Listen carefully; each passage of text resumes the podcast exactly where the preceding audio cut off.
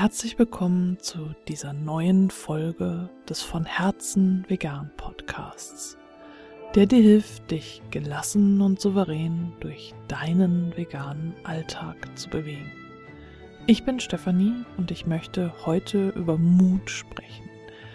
Über den Mut, anders zu sein und kleine Schritte dorthin.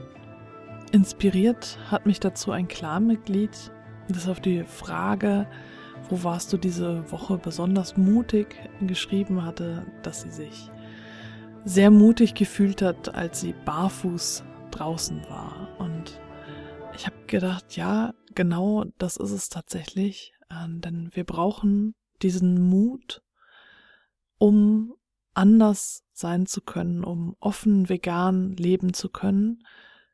Leider muss ich sagen, weil wir immer noch als Minderheit in dieser nicht veganen Welt agieren und daher, sobald wir eben uns als vegan outen, aus der Norm heraustreten und anders sind, automatisch anders. Und dann auch irgendwie im Rampenlicht stehen und anders angesehen werden. Und da braucht es Mut und Stärke um äh, da nicht zusammenzuknicken, sondern gerade stehen zu bleiben und für deine Werte einzutreten und offen zu sagen, ja, ich lebe vegan und ich stehe dazu. Ich habe meine Gründe und es gibt Gründe, warum du es auch tun solltest. Und egal, was du sagst, ich werde nicht davon abweichen, vegan zu leben. Und das ist nicht so einfach, wie ich das jetzt gerade sage. Du wirst es wahrscheinlich auch immer wieder in deinem Alltag erleben. Und wenn du eher vom Charakter, vom Typ her zurückhaltend bist und nicht so gerne im Rampenlicht stehst, dann ist das für dich schon eine größere Herausforderung, diesem Rampenlicht, diesem besonderen Blick standzuhalten, wenn du dich als vegan outest. Und du kannst dich darauf vorbereiten, indem du kleinere Schritte in Richtung Anderssein gehst, wie zum Beispiel das Barfußlaufen. Also du kannst mutig sein, üben und anders sein, üben und du bist dadurch ja nicht schlechter als die anderen oder es ist auch nicht negativ, anders zu sein, sondern du bist einfach nur nicht mehr der Norm entsprechend. Äh, ich habe da jetzt schon öfter drüber gesprochen, seit ich das Buch Sprache und Sein von Kyprak Müse gelesen habe, ähm, spreche ich viel von Benannten und Unbenannten.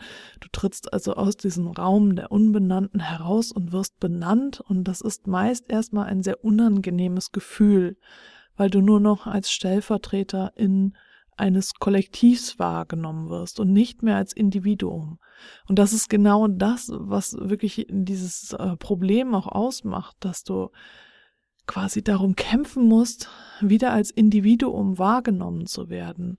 Und bevor du dich geoutet hast, bevor du zu einer Benannten, zu einem Benannten geworden bist, warst du noch Teil einer kuscheligen Gemeinschaft, Teil einer gewissen Normalität, Teil einer anerkannten Norm und jetzt bist du da rausgetreten. Und das ist im ersten Augenblick ein sehr unangenehmes Gefühl. Manche Menschen können sich das einfach nicht aussuchen. Sie sind so geboren, dass sie nicht der allgemein anerkannten Norm entsprechen. Äh, man sieht es ihnen an oder sie verhalten sich von Natur aus so dass sie nicht der anerkannten Norm entsprechen und sie können das nicht verhüllen und nicht ablegen, an und abstellen, so wie wir entscheiden können, ob wir sagen, dass wir vegan leben oder nicht. Und deswegen ist es tatsächlich auch für uns ein Privileg, dass wir inkognito sein können, oder eben nicht, dass wir selber darüber entscheiden können, ob wir nun Benannte sind oder untergehen in dieser Masse von Unbenannten. Wenn du äh, gerade nicht wirklich verstehst, wovon ich rede, Unbenannte, Benannte, dann empfehle ich dir nochmal die Folge über Sprache und Sein im Einfach Vegan Podcast anzuhören. Da haben Carsten und ich das Buch besprochen und eben auch darüber gesprochen, was es damit auf sich hat mit der Unterteilung in Benannte und Unbenannte. In dieser Folge möchte ich dich jetzt einladen, mutig zu sein, und zwar in kleinen Schritten. Das Barfußlaufen ist tatsächlich eine sehr schöne Möglichkeit, dieses Anderssein zu erproben. Denn sobald du barfuß durch die Stadt läufst, nicht am Strand, wo es alle machen, sondern durch die Stadt oder generell über Wege da, wo normalerweise Menschen nicht barfuß laufen, wirst du Blicke ernten. Und äh, da geht es darum, dass du versuchst, damit klarzukommen und merkst, was das mit dir macht. Und da kannst du dich selbst erkunden, wie es dir damit geht. Und vielleicht nimmst du am Anfang doch noch mal ein paar Schuhe mit, so dass wenn du es nicht mehr aushältst, also nicht vom Laufen her, dass es weh tut, sondern von den Blicken her, du dir dann deine Schuhe anziehen kannst. Ich finde, äh, dass das Barfußlaufen äh, zum einen natürlich eine wunderbare Massage ist, auch für die Füße und eine tolle Verbindung mit der Erde und es fühlt sich einfach rundum gut an. Es ist gleichzeitig auch ein Training dafür, anders zu sein. Und du kannst es beliebig an und abstellen. Ich praktiziere das selber auch. Im Sommer laufe ich öfter barfuß und ich habe auch Barfußschuhe mittlerweile. Und ich versuche dann so viel wie möglich auch ohne die Schuhe zu laufen. Nur merke ich dann auch über Stock und Stein zu laufen durch den Wald ist tatsächlich mit den Schuhen dann angenehmer als ohne. Aber wenn du zum Beispiel auf Asphalt läufst oder Waldwege, die angenehm gepolstert sind und wo nicht überall dicke Steine herumliegen, die dir möglicherweise Löcher in die Füße pieksen, dann ist das eine sehr, sehr angenehme Erfahrung. Und so findest du vielleicht auch andere Dinge, die für dich Mut erfordern, einen kleinen Schritt aus deiner Komfortzone heraus und auch aus der anerkannten Norm heraus, wo du denkst, okay, ich probiere das jetzt einfach mal aus, ich mache das jetzt mal und es ist für mich ein Schritt, der Mut erfordert und wo ich mich den Blicken der anderen aussetze, wo es sein könnte, dass ich negative Kommentare ernte. Und ich teste das aus, solange wie ich das aushalte, und dann lasse ich es wieder sein. Was das jetzt genau sein könnte, ist für jeden und jede von uns sehr unterschiedlich, denn für manche ist zum Beispiel auch das Barfußlaufen ganz normal. Für den oder diejenige wird es halt auch nicht mehr funktionieren als äh, sogenannte Mutprobe oder äh, halt wirklich das Anderssein zu trainieren. Ich habe quasi schon mein Leben lang ein Training erfahren, als äh, anders nicht der Norm entsprechend zu sein und habe so verschiedene Strategien entwickelt, damit umzugehen.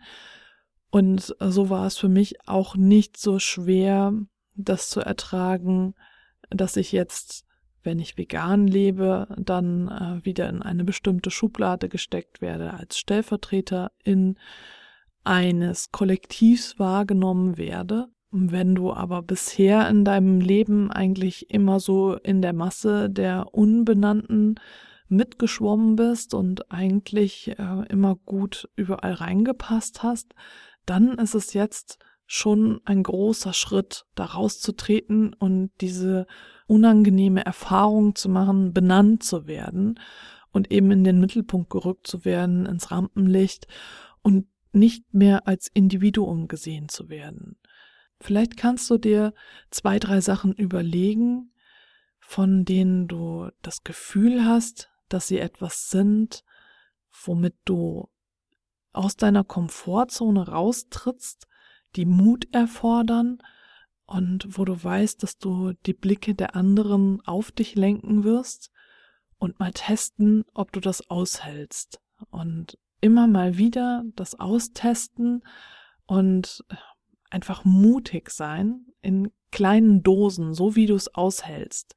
Es geht wirklich nicht darum, dich jetzt mit anderen zu vergleichen und der oder diejenige ist ja viel mutiger als ich und der oder diejenige macht viel mehr als ich, sondern es geht wirklich nur um dich. Um dich, das besser aushalten zu können, dass wenn du dich als vegan outest, die Blicke auf dich gerichtet werden. Das stärkt dein Selbstbewusstsein und hilft dir dabei, dich so richtig zu fühlen, wie du bist. Und das ist quasi wie ein Muskel, den du trainierst. Da geht es dann um die Regelmäßigkeit, dass du immer wieder ein kleines bisschen etwas tust und immer wieder mutig bist, etwas Neues wagst, dich diesen Blicken aussetzt und dann wieder ins Inkognito zurückkehrst. Wie gesagt, sehr plastisch funktioniert das mit dem Barfußlaufen wenn ich barfuß rausgehe, dann merke ich irgendwie, wie dann die Blicke auf mich gerichtet werden. Mache ich das mit Schuhen, guckt mich keiner an. so mache ich das barfuß, gucken mich ganz viele Menschen an. Und so kann ich das quasi ganz klar an- und abschalten, wie ich wahrgenommen werde. Das kannst du aber auch machen, wenn du mit der Stofftüte zum Bäcker gehst und sagst, dass sie bitte äh, die Brötchen, Brote, Brezeln, was auch immer du kaufst, in diese Stofftüte packen sollen. Dann, ähm, je nach Bäcker, machen die das nicht äh, direkt selber, nehmen die Tüte an, sondern geben dir das irgendwie rüber, so dass du das selber einpackst. Aber jedenfalls schon allein diese Handlung, dass du nicht äh, automatisch dir das alles in eine Papiertüte packen lässt, sondern du darauf bestehst, dass das in deine Stofftüte wandert, lässt dich schon wieder anders dastehen. Damit trittst du aus der anerkannten Norm heraus und Menschen gucken dich an. Habe ich alles schon ausprobiert. Also es ist durchaus machbar, mit vielen kleinen Handlungen die Aufmerksamkeit der anderen auf sich zu ziehen. Und äh, das ist tatsächlich alles ein Trainingsfeld. Du kannst das selber entscheiden, wie du das machst, wie oft du das machst, wann du das machst und ob du vielleicht gerade keine Kraft für sowas hast, keine Energie. Das ist alles etwas, was du selber für dich individuell entscheiden musst. Probier es einfach mal aus, so ganz spielerisch, überleg dir was, was du tun könntest, was für dich ein wenig Mut erfordert, wie du anders sein kannst, wie du das Anderssein trainieren kannst und wenn du magst, kannst du äh, mir auch gerne schreiben und zurückmelden, äh, was sich da bei dir tut, was du ausgewählt hast, äh, wie deine Erfahrungen damit sind. Und du kannst das auch gerne im Von Herzen Vegan Clan tun, meiner kostenlosen Community. Den Link dazu findest du wie immer hier unter der Folge oder in den Show Notes. Und ja, ich freue mich wirklich, äh, wenn du diese Folge als Einladung, als Inspiration nimmst, ein wenig Mut in deinen Alltag einzubauen und das Anderssein wie ein Muskel zu trainieren. Und bevor ich diese Folge beende, möchte ich mich noch ganz herzlich bei Julia bedanken, die als neue Steady-Unterstützerin hinzugekommen ist. Ganz herzlichen Dank, Julia. Ich habe mich so gefreut, als ich die Benachrichtigung bekommen habe. Wir sind jetzt bei 80 Euro im Monat über Steady. Wie gesagt, ich bekomme das nicht komplett ausgezahlt. Da gehen noch einige Gebühren von ab. 19 Menschen unterstützen meine Arbeit und wertschätzen meine Arbeit damit sehr. Und es freut mich wirklich riesig, dass du, Julia, jetzt dabei bist und du mit diesem Betrag, den du monatlich zahlst, etwas zurückgeben möchtest. Ganz herzlichen Dank von mir. Und wenn du, liebe Hörerin, lieber Hörer, dich Julia und den anderen 18 UnterstützerInnen anschließen möchtest, und auch etwas zurückgeben möchtest, dann freue ich mich wirklich sehr, wenn du mich über Steady unterstützt.